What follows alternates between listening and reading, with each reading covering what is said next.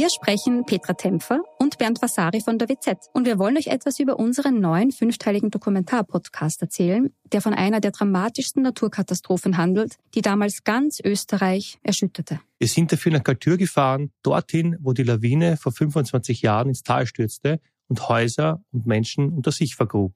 31 Menschen starben, darunter zahlreiche Kinder. Wir haben nach Antworten auf die Frage gesucht, wie es überhaupt zu dem Unglück kommen konnte und wer damals die Verantwortung getragen hat. Gibt es überhaupt einen Schuldigen? Die Kaltürer haben uns auch erzählt, wie sie die Tage nach der Katastrophe erlebt haben. Der damalige Bürgermeister war übrigens Anton Matle, der heute Landeshauptmann von Tirol ist. Ihr könnt unseren Podcast Galtür, der weiße Tod unter wz.at hören und auf allen Plattformen, wo es Podcasts gibt.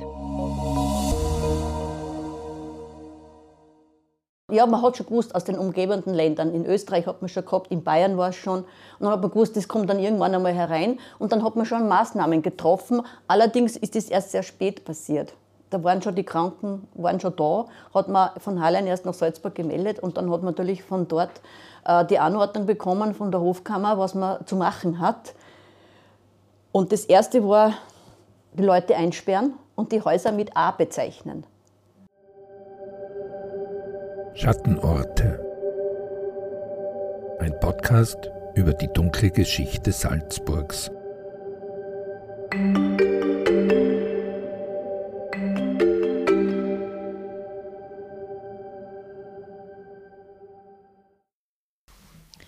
Und damit herzlich willkommen zurück zu einer neuen Folge des Podcasts Schattenorte, in dem ich, Anna Boschner, zusammen mit meiner Kollegin Simona Pinnwinkler Orte in Salzburg besuche, die eine dunkle und mysteriöse Vergangenheit haben.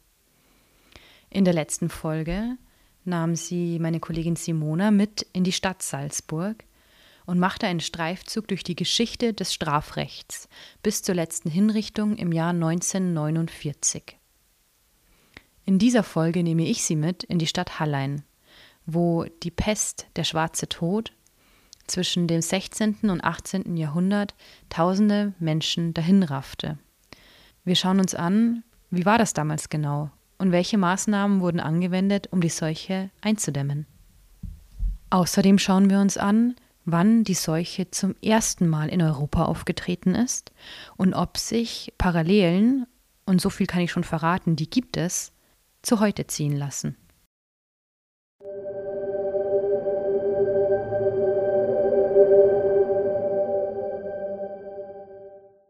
Da staunten die Archäologen und Historiker nicht schlecht, als sie die schweren Steinplatten des Fußbodens hoben.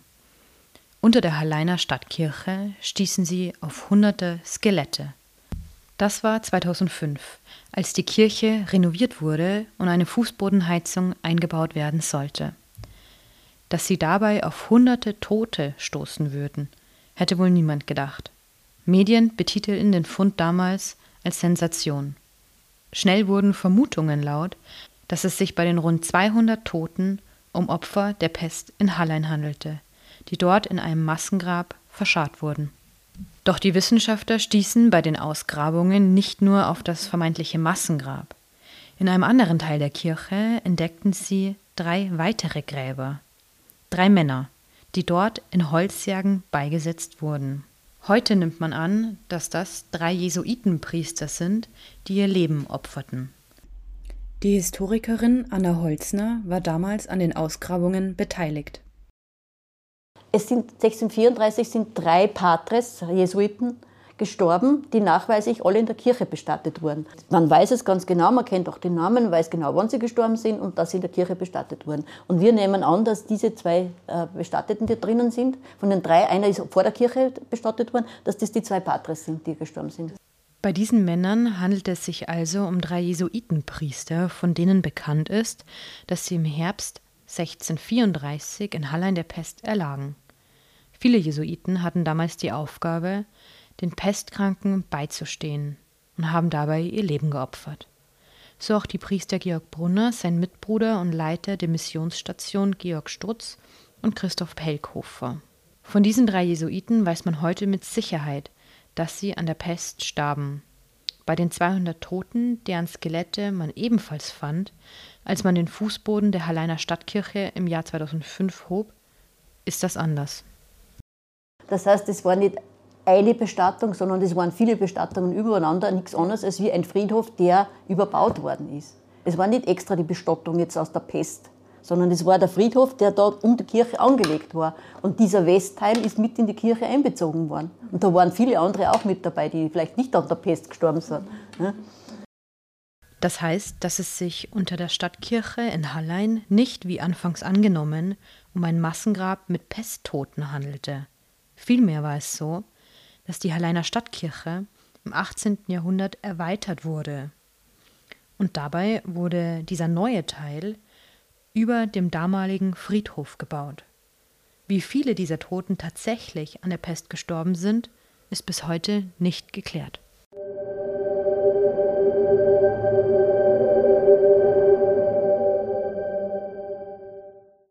Der schwarze Tod rollte nicht nur einmal über Hallein. Stattdessen spricht man heute von mehreren Wellen. Die erste große Welle war 1570 die zweite 1634, die dritte 1713. Davor und dazwischen gab es jedoch auch immer wieder Ausbrüche, die je nach Region unterschiedlich stark ausfielen. Man kann jedoch nicht sagen, dass Hallein jedes Mal von den Pestausbrüchen überrascht wurde. Denn es gab Vorzeichen. So gab es zum Beispiel 1569, ein Jahr vor der ersten großen Welle, ein Mandat, in dem das Trinken von Brandwein verboten wurde. Der galt nämlich als Heilmittel gegen die Pest und sollte deshalb aufgespart werden. Da steht auch wirklich schön drinnen, der Brandwein ist an und sich selbst schon ein Gift. Also braucht man nicht nur die giftige, leidige Krankheit. Was aber nicht, nichts viel geholfen hat, weil ein paar Jahre später ist dasselbe Mandat wiederkommen, das Verbot des Brandweintrinkens. Ob der Konsum von Brandwein tatsächlich gegen die Pest half, sei mal dahingestellt. Die Seuche wird jedenfalls durch Flohbisse und von Mensch zu Mensch über Tröpfchen übertragen. Auch damals wurden schon Maßnahmen getroffen, um Ansteckungen möglichst zu verhindern. Dazu zählten zum einen große Menschenmassen zu meiden, die Tiere außerhalb des Hauses zu halten und auf Sauberkeit zu achten. War man infiziert, musste man in Quarantäne für vier bis fünf Wochen. Doch all die Maßnahmen waren meist ohne Erfolg. Es wird, ja, man hat schon gewusst aus den umgebenden Ländern. In Österreich hat man schon gehabt, in Bayern war es schon. Und dann hat man gewusst, das kommt dann irgendwann einmal herein. Und dann hat man schon Maßnahmen getroffen. Allerdings ist das erst sehr spät passiert. Da waren schon die Kranken waren schon da, hat man von Hallein erst nach Salzburg gemeldet und dann hat man natürlich von dort äh, die Anordnung bekommen von der Hofkammer, was man zu machen hat.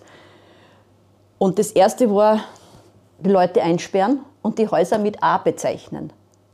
Als A bezeichnet ist ein Haus, das gesperrt war. Die Leute haben nicht mehr raus dürfen, es hat niemand hinein dürfen. Es wurde dann ähm, äh, Isolation und man hat natürlich dann Bader gesucht und Leute, die diese eingesperrt versorgen müssen. Dafür wurden Bettler und Obdachlose abgestellt. Sie mussten zweimal am Tag den Erkrankten Speisen, Getränke und Brennholz bringen. Dann hat man natürlich Bader gebraucht oder Wundärzte, die die Leute untersucht haben, weil, und das steht auch dezidiert drinnen, es muss genau, es gibt ja sogenannte Fragstücke. Das heißt, das sind genaue ähm, Angaben, welche Symptome auftreten, wenn jemand die Pest hat. Die Symptome der Beulenpest waren zunächst Hitze, Kälte und Kopfschmerzen. Sie wurden damals zudem beschrieben als Sie sind ganz zerrütt im Kopf und wollen nur aufsteigen die Wand, die Zunge wird dick, als wenn sie betrunken wären.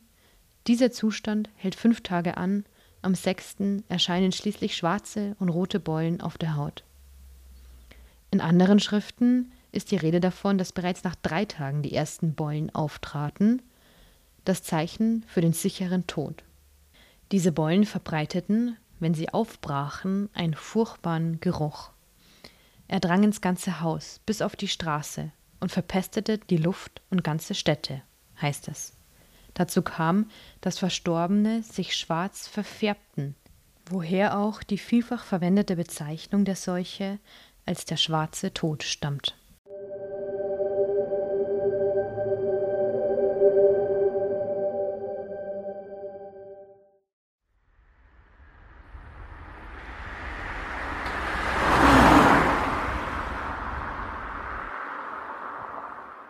Wir befinden uns in der heutigen Halleiner Innenstadt.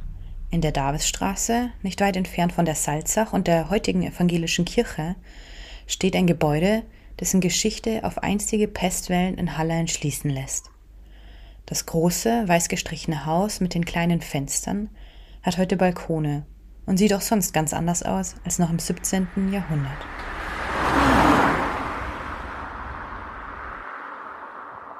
Das Haus, in dem heute Wohnungen mit attraktivem Tonnengewölbe sind, ist einer der wenigen Orte in Hallein, an denen sich noch festmachen lässt, dass in der Stadt mehrfach die Pest wütete. Denn das Haus wurde ursprünglich als Spital für Pestkranke gebaut, auch wenn es nur kurzzeitig in Betrieb war. Die Mediziner im Spital versuchten damals mit verschiedenen Tinkturen und Salben die Symptome der Seuche zu behandeln. In einem dieser Rezepte ist beispielsweise zu lesen So einer von der vergifteten Krankheit der Pestilienz angegriffen würdet, so gebe man ihm von dieser Lattwerk oder von dem Pulver, welches man will, eines Dukaten schwer, und tue es in ein Essig oder Ampferwasser, und lass ihm darauf schwitzen. Danach, dass man ihm mit warmen Tüchern wollen abdrücken, auf dies gebe man ihm eine Fingerstärke von Zucker rasat, einer Nuss groß, oder ein Spaltel von einer eingemachten Zitronen oder ein wenig von einer gebratenen Kütten. Was sollte also gegen die Pest helfen? Lattwerk, eine Art Honigmischung, Pulver egal welches, Hauptsache ein Dukaten schwer, Essig, Zucker, Zitrone und gebratene Kütten, also Quitten. Also es war alles erlaubt an, an Medizin, was nur gegeben hat. Entweder gut und teuer für die oberen Klassen oder billig für die unteren Klassen. weil es braucht nicht helfen, weil es nutzt sowieso nichts. Ne? Darüber hinaus wurden keine weiteren Maßnahmen unternommen. So konnten zum Beispiel Händler weiterhin die Stadt betreten. Knapp 60 Jahre später, als es zu einem weiteren großen Ausbruch der Pest kam, war das anders. Und 1634 war es so, dass man die Stadttore geschlossen hat. Von dem ist 1570 nicht die Rede. Da hat es trotzdem noch einen Handel gegeben, die Leute sind hereingekommen, haben die Sachen verkaufen können. Und 1635 ist Hallen strikt abgeriegelt worden, was natürlich einen Versorgungsmangel in der Stadt gegeben hat. Da sind die Leute sogar ausgebrochen, weil sie Nahrungsmittel gesucht haben. Die sind nach Oberalm, die sind nach, äh, von, nach Kaltenhausen, weil sie was braucht haben zum Essen. Ne? Und da war es natürlich dann schon krass. Dann hat es dann wirklich nichts mehr zu essen gegeben. Was 1570 offensichtlich nicht der Fall war, weil es in keiner Anordnung drinnen steht, dass die Stadttore auf Dauer geschlossen werden müssen und vor dem Stadttor ein Schranken errichtet wird. Dass der Handel während der zweiten Pestwelle in Hallei nicht mehr möglich war, traf die Stadt hart. Sie war damals nach der Landeshauptstadt die bedeutendste unter den sechs Städten des Erzstiftes und konnte auch damals schon als Industriestadt bezeichnet werden. Das Leben in der Stadt wurde von der Salzproduktion beherrscht. Fast die gesamte Bevölkerung war in der Saline tätig oder war für deren Versorgung zuständig. Weil die Salzproduktion derart wichtig für die Stadt war, wurden die Arbeiter in der Saline besonders geschützt, indem sie und ihre Familien von den restlichen Einwohnern isoliert und mit Nahrungsmitteln versorgt wurden. Das Salz wurde nur in der Nacht aus der Stadt gebracht. Und was bei der nächsten Pestwelle, 17. und 18. Jahrhundert war, man hat dann Gesundheitspässe gebraucht, die sogenannten Fäden. Das heißt, man, durfte, man konnte nicht in die Stadt herein, wenn man nicht, wenn Pestzeit war, eine Bescheinigung hatte, dass man von einem Ort kommt, der rein ist, wo gute Luft herrscht, wo keine, wo keine Infektion war. Und das hat ausgestellt werden müssen. Da war auch eine Beschreibung dabei, das Alter, das Aussehen, Geschlecht, Augenfarbe, wir, wir Pass praktisch nicht. Und das hat man vorzeigen müssen. Hat man das, hat man das nicht gehabt, ist man nicht in die Stadt reingekommen. Ne? Man könnte diesen fast als einen Vorläufer des grünen Passes bezeichnen. All jene, die diesen damals nicht vorzeigen konnten und dennoch einen Weg in die Stadt fanden, wurden jedoch streng bestraft, sogar mit dem Tod. Dafür wurden sogenannte Schnellgeigen vor den Stadttoren aufgestellt. Das heißt, wer die ganzen Fäden und alles nicht gehabt hat, auf den Galgen. Wer dann illegal eingereist ist, der ist am nächsten Galgen aufgehängt worden. Da hat man Schnellgalgen aufgestellt. Es war ganz wichtig, dass man Fäden gehabt hat. Und ausstellen durfte die Fäde nur der Stadtrichter Und nur für diejenigen, die in der Stadt selbst gewohnt haben. Für keinen Fremden hat es ausgestellt. Er konnte bescheinigen, dass in Hallen keine Pest herrschte oder dass Hallen sauber ist, aber für den, für den äh, Fremden durfte ja kein eigener Schein ausgestellt werden. Nur die Bestätigung darauf, dass in Hallen nichts war. Das war damals ganz, ganz wichtig. Ohne den ist man nicht weitergekommen. Ne? Seuchen und Infektionskrankheiten hatten schon lange vor den Ausbrüchen in Salzburg oder auch in Hallein einen sehr wesentlichen, oft entscheidenden Anteil an den menschlichen Verlustraten und damit auch an den Kriegsverläufen. Wir machen jetzt zusammen einen großen Sprung in die Antike. Der Historiker und Salzburger Universitätsprofessor Rupert Breitwieser vom Fachbereich Alte Geschichte beschäftigt sich mit den Ausbrüchen der Pest und anderen Seuchen lange noch bevor diese in Salzburg wüteten. Eines haben sie gemeinsam. Stets kam die Pest von Asien nach Europa. Die erste authentische Schilderung einer Epidemie stammt aus der Zeit des Peloponnesischen Krieges.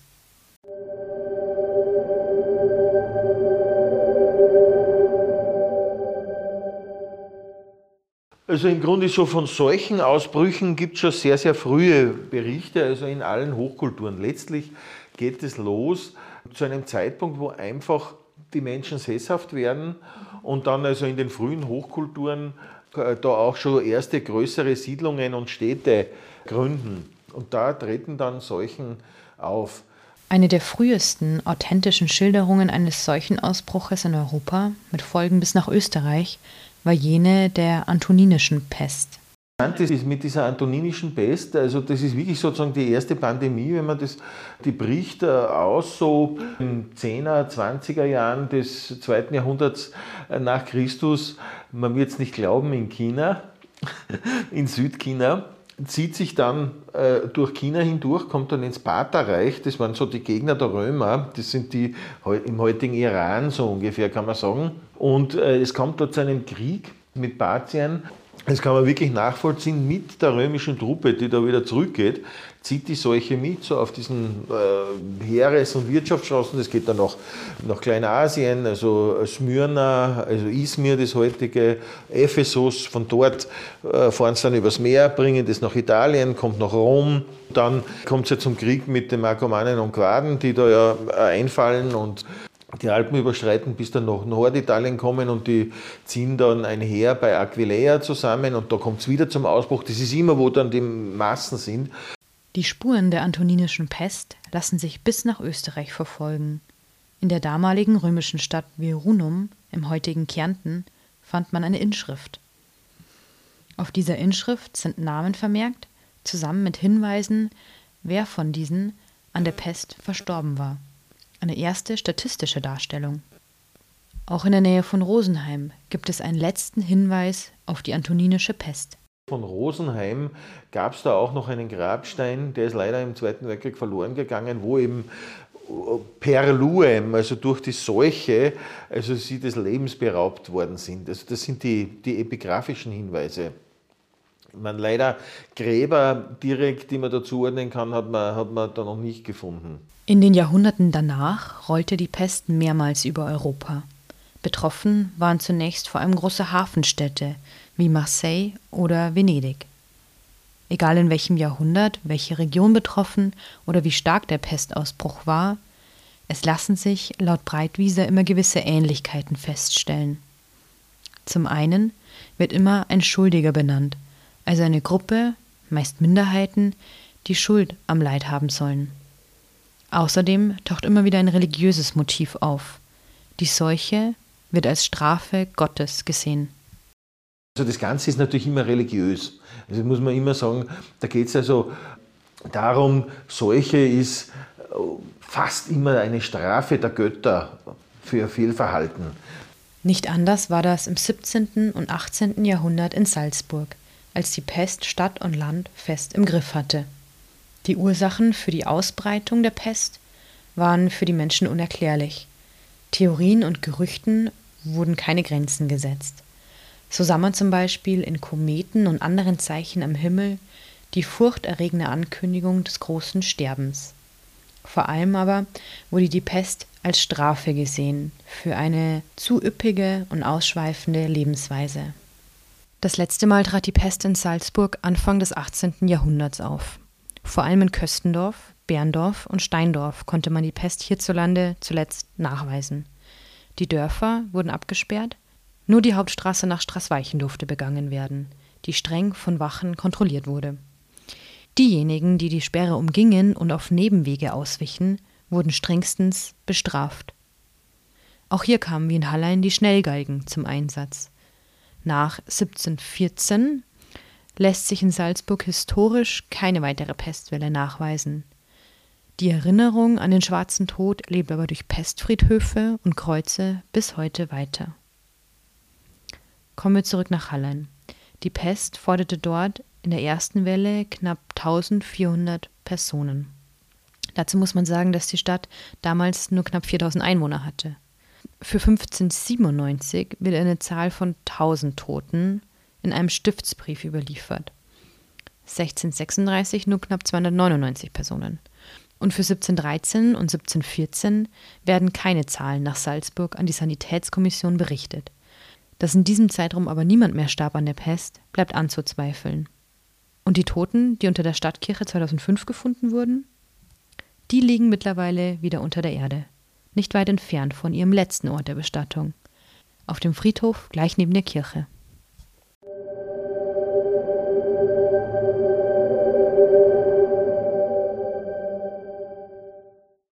Das war die sechste Folge des Podcasts Schattenorte. Vielen Dank für Ihr Interesse. In der nächsten Folge berichtet meine Kollegin Simona Pinwinkler über das damals so bezeichnete Zigeunerlager im Salzburger Stadtteil Maxglan, einem Zwangslager für Sinti während der Zeit des Nationalsozialismus. Haben Sie Fragen oder Anregungen oder kennen Sie selbst einen Schattenort in Ihrer Nähe? Dann schreiben Sie uns auf podcast.sn.at. Das war ein Podcast der Salzburger Nachrichten. Redaktion Simona Pinwinkler und Anna Boschner. Wenn Sie mehr wissen wollen, finden Sie uns im Internet unter www.sn.at.